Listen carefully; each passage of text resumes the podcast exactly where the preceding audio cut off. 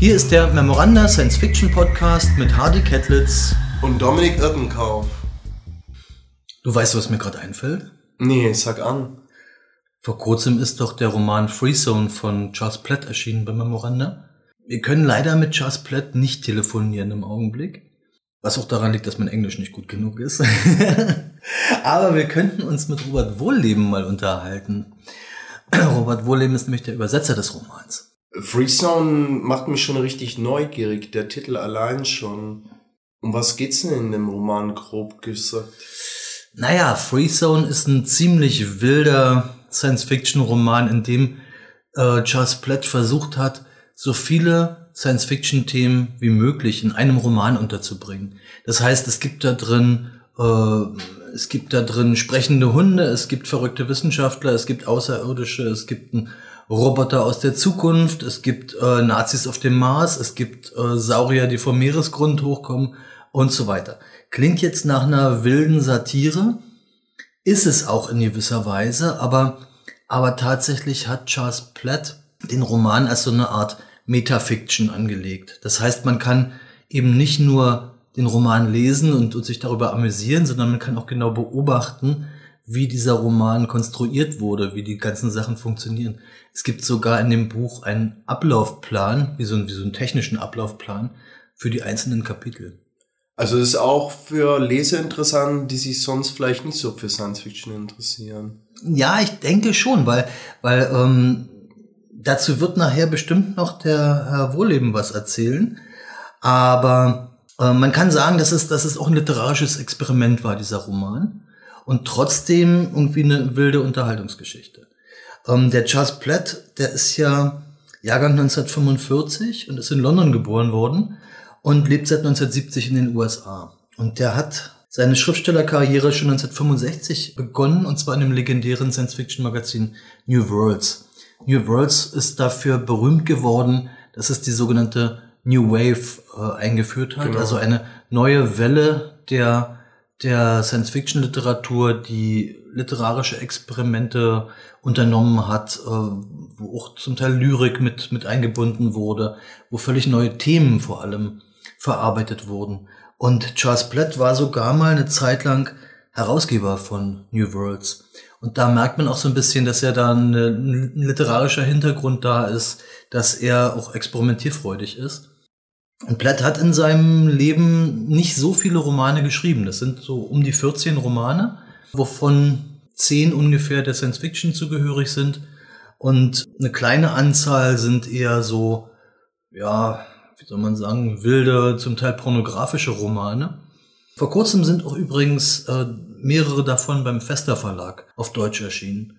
Er hat ja auch diesen Band rausgebracht über Leute, die Science Fiction kreieren und erschaffen. Gestalter der Zukunft. Ja, der heißt im Original Dreammakers. Dreammakers mhm. ist toll. Also er hat 1978 bis 80, so in dem Dreh, hat er über 50 Science-Fiction-Autoren äh, besucht mhm. jeweils. Also eine große Reise unternommen durch die USA, hat die Autoren besucht und hat die interviewt und hat dann darüber einzelne Reportagen geschrieben. Die sind super interessant. Also da sind auch alle wichtigen Leute dabei, von Isaac Asimov, Ray Bradbury, James Graham Ballard, äh, Frank Herbert, Philip Joseph Farmer. Kann man gar nicht aufhören aufzuzählen. Und vor allem hat er auch dann immer ein bisschen so eingeführt oder wie er dann an das Anwesen, wo die wohnten oder wo sie sich trafen, wie er da rangefahren ist und welche Vorerwartungen er hatte. Genau, also, genau ist wirklich auch das Umfeld, ist auch immer mit einbegriffen. Und deshalb fand ich, also finde ich das immer noch super spannend er, zu lesen. Er beschreibt, wie die Leute wohnen, wie es bei Philip K. Dick zu Hause aussieht zum Beispiel und so weiter. Ja, ist toll. Also es gab davon mal eine deutsche Ausgabe. Die hast du gerade erwähnt, Gestalter mhm. der Zukunft hieß die. Ähm, das ist aber nur ein kleiner Teil der gesamten Interviews. Das ist nur der erste Band. Und Charles Platt hat in den letzten, in der letzten Zeit die Sachen nochmal überarbeitet und hat sie auch ähm, nochmal auf aktuellen Stand gebracht, also hat quasi Zusatztexte dazu geschrieben. Was daraus wird, mh, hm, verraten wir später erst. Ja, kann man gespannt sein. Mhm. Nee, aber jetzt mal zu Robert Wohleben, unserem ja. Gesprächspartner. Also Robert Wohleben hat diesen Roman Freezone von Charles Platt übersetzt. Und das ist eine ganz interessante Geschichte, wie es dazu kam. Die wird er uns dann selber erzählen. Ähm, Robert Wohleben ist Jahrgang 1937, ist also noch mal einige Jahre älter als Charles Platt sogar. Ist Lyriker, Essayist, Übersetzer und war auch einige Zeit lang Verleger gewesen. Und ähm, ja, wie er seine Leidenschaft für den Roman entdeckt hat, das soll er uns mal selber erzählen. Na dann nur zu.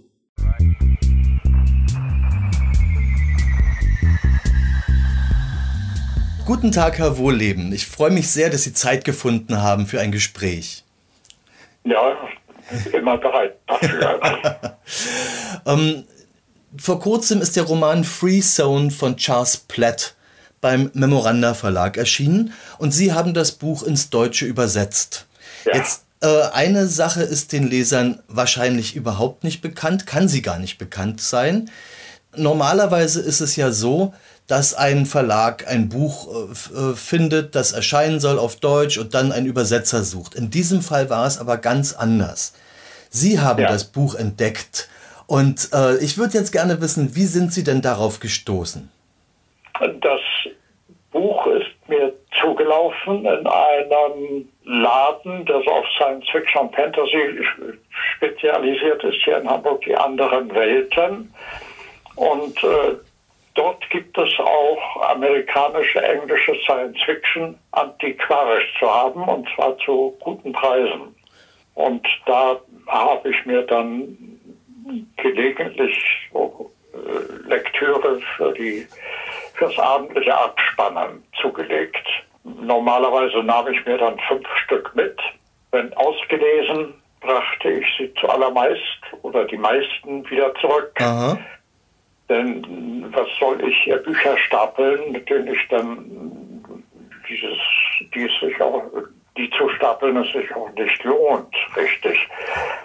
Die Freezone von Blatt konnte ich aus irgendwelchen Gründen nicht zurückgeben. Die blieb bei mir. Ja. Und nachdem sie schon so zwei, drei Jahre bei mir lag, ja, das war im Januar vorigen Jahres. Da ging es mir, ich sag mal, innerlich nicht so gut. Und dann griff ich plötzlich aus heiterem Himmel, ich weiß gar nicht wieso, zu diesem Buch und fing an, es zu übersetzen. Mhm. Vielleicht, um mich gewisser, wie sagen die Psychologen, Selbstwirksamkeit zu vergewissern. Das heißt, Sie hatten gar nicht die Absicht, äh, das zu veröffentlichen oder einem Verlag anzubieten, sondern Sie haben es quasi für sich selbst übersetzt. Ich habe es für mich selbst übersetzt. Ja, ja, verstehe. Verstehe. Und dann ergab sich halt ein Gespräch mit Gerd Schubert, den Sie ja auch kennen. Ja. Ähm, ich fragte ihn, was er denn komplett wüsste. Ich, mir sagte der Name nichts. Und er hat sie dann mit mir verkuppelt. Ja, genau. ähm, der Herr Schubert kam auf mich zu, ähm, und zwar bei einem Clubabend unseres Berliner Science-Fiction-Clubs Andimon ja. und hat mir von dem Buch erzählt. Und zu dem Zeitpunkt, als wir darüber gesprochen haben, gab es den Memoranda Verlag noch gar nicht. Deswegen war ich so ein bisschen zögerlich, war aber neugierig. Und als ich dann ja. das Manuskript äh, bekommen hatte, war ich auch relativ schnell sehr begeistert, muss ich sagen. Also es ist ein wirklich toller Roman. Ähm, Sie sagen, Sie haben einfach so angefangen zu übersetzen. Haben Sie denn schon Erfahrungen mit Übersetzungen? Ja, ich bin ja kein professioneller Übersetzer. In dem Sinne, es ist also Gelegenheitsübersetzung und äh, viel ist es auch nicht. Aber es war jetzt mal schön. Das erste, was ich dann so, das allererste, das zählt nicht. Ich habe mal das äh, Anfang der 60er übersetzt das Handbuch für einen Large Marine Two-Stroke Diesel Engine Crankcase Oil Mist Detector. Aha. mein Stiefbruder arbeitet bei einer Firma, die einen, die die Wartung für diese Geräte äh, hatte, bekam am Wochenende aus Wilhelmshaven einen Notruf da lag ein Tanker und da funktionierte das Ding nicht. Und dann hat er das englische Handbuch, das er nicht verstand, und mich in seinen Kipper geladen. Wir fuhren nach Wilhelmshaven und das ist nun meine Geschichte, wie ich einmal einen Tanker reparierte. Aber ich habe. Naja, und dann, aber viel später gab es eine Neuausgabe von Filmverstehen von einem amerikanischen Filmwissenschaftler für Rowold. Äh, da für die Neuausgabe waren große Nachträge zu übersetzen. Mhm. Das habe ich dann gemacht. Und äh, ein bisschen später ein Interviewbuch Englisch mit Douglas Sirk, äh, Douglas Sirk, Film, der Filmregisseur, äh, von für U-Vater gemacht. La Habanera, man kennt das vielleicht über das Lied. Der Wind hat mir ein Lied erzählt. Mhm, mhm. das ist daraus. Oder später auch äh, Melodramen bis hin zu Remarques Zeit zu leben und Zeit zu sterben. Ja, das ist ja eine ganze Menge. Das war auch spannend. Ich habe viel gelernt dabei. Und äh, das dritte große, ein sehr schräger Roman von James Fenimore Cooper, The Monikins. Also keine Lederstrumpfgeschichte, sondern eine, eine fantastische Geschichte. Da reisen Leute zu einer Affenzivilisation am Südpol und äh, haben da in zwei dieser Affenstaaten zu tun. Der eine ist eine Satire auf Großbritannien, der andere eine Satire auf die USA. Mhm. Buch von 1835. Und das wurden zwei dicke Bände schließlich. Ja, das ist ja eine ganze Menge. Ja, das glaube ich. Äh, das ist ja eine ganze Menge, was Sie schon übersetzt haben. Also ich muss ganz ehrlich sagen, äh, ich habe jetzt mich ja schon mit vielen Leuten über das Buch unterhalten und Ihre Übersetzung von Free Zone von Charles Platt wurde sehr, sehr gelobt. Ähm, mhm. Aber trotz alledem habe ich natürlich dazu gleich noch eine Frage. Und zwar, wenn ich das jetzt so gehört habe, was Sie bis, bisher übersetzt haben, Free Zone ist ja eigentlich der erste ich sag mal, richtige Science-Fiction-Roman. Und da gibt es eine ganze Menge Science-Fiction-Terminologie mit Außerirdischen und Raumschiffen und allem Möglichen. Hatten Sie denn Probleme, was diese Terminologie Hatte ich anbelangt? Nicht so empfunden, dass es problematisch war, dass äh, der Roman spielt ja in einer Welt, die der unseren doch recht ähnlich ist. Es ist ja nicht dieselbe, wie sich am Schluss herausstellt. Nicht den Schluss verraten. nein, nein, nein. nein. Und ähm, tja, die, die Außerirdischen, das Raumschiff und der Länder, das kann man mit sozusagen normalen Technikwortschatz beschreiben. Mhm, mhm. Und um, ebenso die zukünftige Roboterwelt. Was mich fasziniert hat, ist äh, das Vorwort von Charles Platt. Da wird so ein bisschen der Ursprung ähm, erläutert, woher die Idee kam, den Roman zu schreiben. Das Vorwort ja. ist im Übrigen auch auf der Verlagshomepage unter www.memoranda.eu zu finden. Da kann man es lesen. Und äh, Platt erzählt, dass er Ende der 80er Jahre eingeladen wurde, an einem Projekt mitzuarbeiten. Das nannte sich The Drabble Project. Und ja. äh, die, die, Idee, die dahinter steckte, war, also die Idee stammt von zwei britischen Fans und die ja. Idee, die dahinter steckte, äh, bedeutete, dass die Autoren jeweils eine Geschichte mit genau 100 Wörtern schreiben soll, sollen. Ja die eine Science-Fiction-Geschichte ist. Und Platt sah das als Herausforderung, ähm, weil es war ihm einfach nur 100 Wörter zu schreiben, war ihm zu wenig. Er wollte so viel wie möglich Science-Fiction-Ideen unterbringen in diesen 100 Wörtern. Das Drabble ist im Übrigen auch im, im Buch Free Zone mit abgedruckt, im Vorwort. Und ja. Und das fand ich ganz interessant. Und das reicht ihm aber nicht. Äh, er wollte dann danach einen Roman schreiben, wo er so viele Science-Fiction-Motive wie möglich unterbringt. Also da kommen mhm. Zeitreisende drin vor, Roboter, äh, sprechende Hunde, verrückte Wissenschaftler, Teleportation und, und so weiter und so fort. Ja, ähm, aber das ist ja nun, äh, das ist ja nun nicht Nuts and Bolts Science Fiction, wo man dann, das ist ja mehr ins in den Ideenbereich hinein. Genau, genau. Äh, daraufhin beschreibt Charles Platt auch, äh, dass er den Roman eigentlich nicht als herkömmlichen Science-Fiction-Roman ansieht, sondern eigentlich als Metafiction. Ja. Er, er, er, erklärt auch so ein bisschen, was Metafiction alles genau bedeuten kann.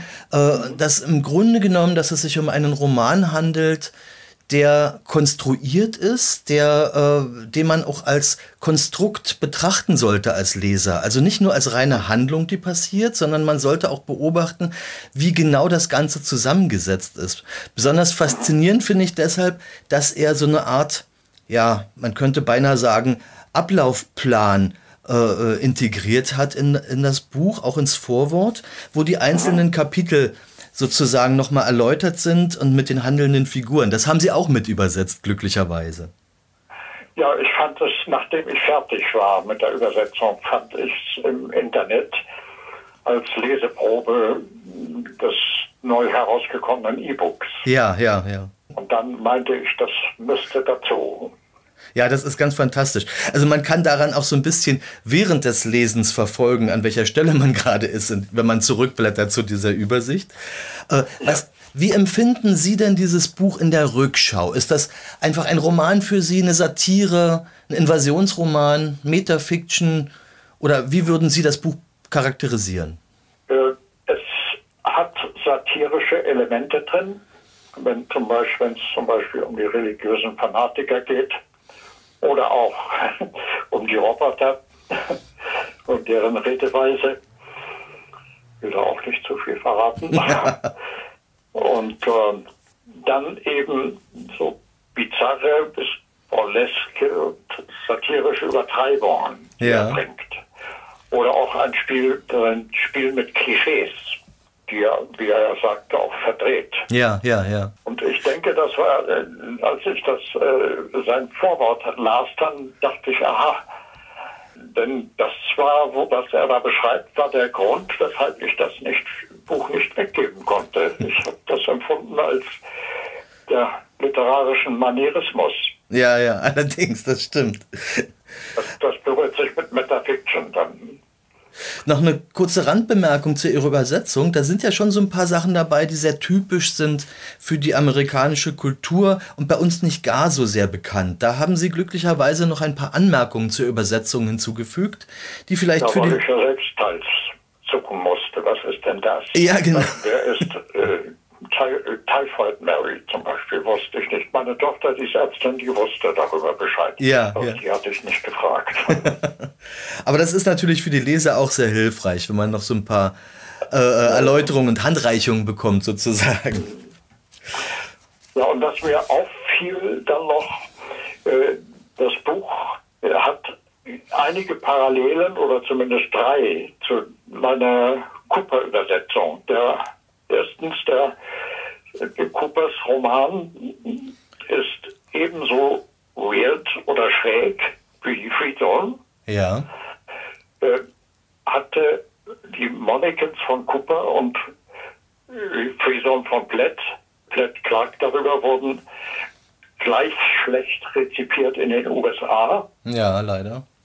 Ja, der Freeson Ende der 80er Jahre, 1980er, äh, Cooper mitten im 19. Jahrhundert. Äh, die Amerikaner mochten das nicht bei, in beiden Zeiten.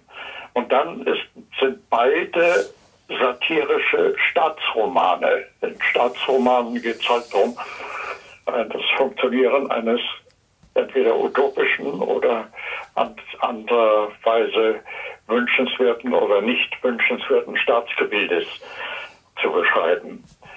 Das geschieht mit den beiden Affenstaaten, bei Cooper und mit der Frison in den USA. Unter um das sind die Parallelen, die mir auffielen dann.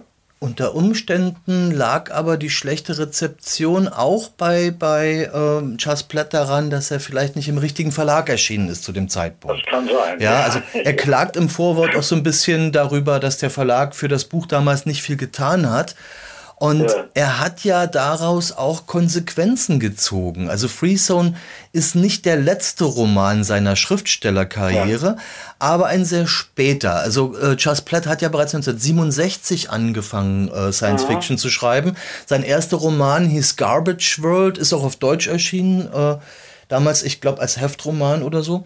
Ähm, der war noch nicht sehr ambitioniert. Äh, spätere Romane zogen sich quer durch die Genres. Also beispielsweise The Gas 1970 war dann doch eher eine Art Science-Fiction-Horrorroman mit pornografischen Elementen. Ja. The City Dwellers äh, äh, hieß, heißt auf Deutsch oder erschien nochmal unter dem, unter dem Titel Twilight of the City etwas später. Dämmerung über der Stadt auf Deutsch, glaube ich, ist wieder ein richtiger Science-Fiction-Roman, sehr schön. Aber er hat dann irgendwann schließlich äh, Anfang der 90er Jahre das Romaneschreiben aufgegeben und hat sich eher der, äh, dem Journalismus zugewandt, weil er da einfach schlichtweg viel mehr Geld verdient hat. Und das ist, ja, eigentlich ist das... genau, genau. Eigentlich ist das sehr, sehr schade. Das ist ein Verlust für die, für die Science-Fiction-Welt, sage ich mal, weil er doch sehr unkonventionell war. Ja, ja, dieses Buch hatte mich dann eben nach erster Lektüre dann soweit angesprochen, eben wegen des Unkonventionellen, genau. dass ich dass ich es nicht aus der Hand geben mochte. Also ich persönlich kenne den Namen Charles Platt eigentlich eher durch ein Sachbuch, das in den 80er Jahren erschienen ist. Und zwar heißt das Gestalter der Zukunft. Und das ist ein Sachbuch mit Reportagen also eigentlich sind es ursprünglich Interviews. Er hat berühmte Science-Fiction-Autoren wie zum Beispiel Isaac Asimov, Fred Bradbury, James Graham Ballard äh, und so weiter, hat er zu Hause jeweils besucht, hat sie interviewt, hat aber das Interview nicht im Originalton abgedruckt, also im Originalwortlaut, sondern hat quasi eine Reportage daraus gemacht. Und die, mhm. das hat mich wirklich sehr beeindruckt. Also auch da sieht man, dass er äh, auch da nicht nur direkt mit der Primärliteratur, an der Primärliteratur interessiert war, sondern schon auch die Hintergründe erforschen wollte. Wie leben die Autoren und so weiter. Ja. Ja, also ein interessanter Mensch auf jeden Fall. Ich bin gespannt, ob es noch mehr auf Deutsch gibt. Derzeit erscheinen beim Fester Verlag mehrere Bücher von Charles Platt. Das mhm. sind aber überwiegend die äh, Horrorromane und die pornografischen Romane von ihm. Ja, die kenne ich nicht. Ja, ich, ich kenne sie zum Teil. Fragt ja, wer ist, fragt ja Gerd Schubert, wer ist Charles Platt? Genau, genau. Sie haben mir erzählt. Der war mir noch nicht begegnet vorher. Sie haben mir erzählt, dass Sie auch sonst oft Science Fiction lesen. Haben Sie denn einen Tipp für uns, ein Buch, das Ihnen in letzter Zeit besonders gut gefallen hat? Ich habe gelesen, das ist äh, ein, ein, jetzt kürzlich gelesen, habe ich das in einer Neuausgabe von es ist nicht Science Fiction oder Science Fiction insofern, oder ein Genre des Science Fiction insofern als eine Dystopie ist, von äh, Sinclair Lewis. Mhm. It can't happen here. Ja. Absolute Trump-Parallelen. Aha, aha. Das ist auch schon etwas älter, das Buch, ne?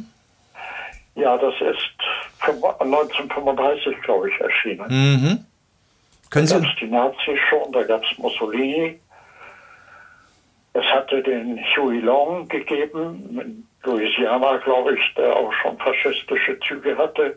Und äh, Sinclair Lewis hat das ein bisschen in die Zukunft fortgeschrieben. Ah, interessant. Manchmal dachte ich, ich mag nicht weiterlesen. Aber trotzdem. Hab aber dann doch durchgestanden. Vielen Dank für den Tipp. Ja, Herr Wohleben, dann äh, bedanke ich mich ganz herzlich, dass Sie uns Auskunft erteilt haben über Ihre Arbeit an Freezone. Wir hoffen, dass es möglichst viele Leser findet in deutscher Sprache. Ähm, ja, das wäre ja nicht schlecht. das Buch gibt es beim Memoranda Verlag. Äh, es ist jetzt im äh, Oktober 2020 erschienen, hat 310 Seiten, kostet in der Klappenbroschur 18,90 Euro und ist ganz normal über den Buchhandel erhältlich. Ja, das war's eigentlich. Herzlichen Dank und ich wünsche Ihnen noch einen wunderbaren Tag. Gleichfalls.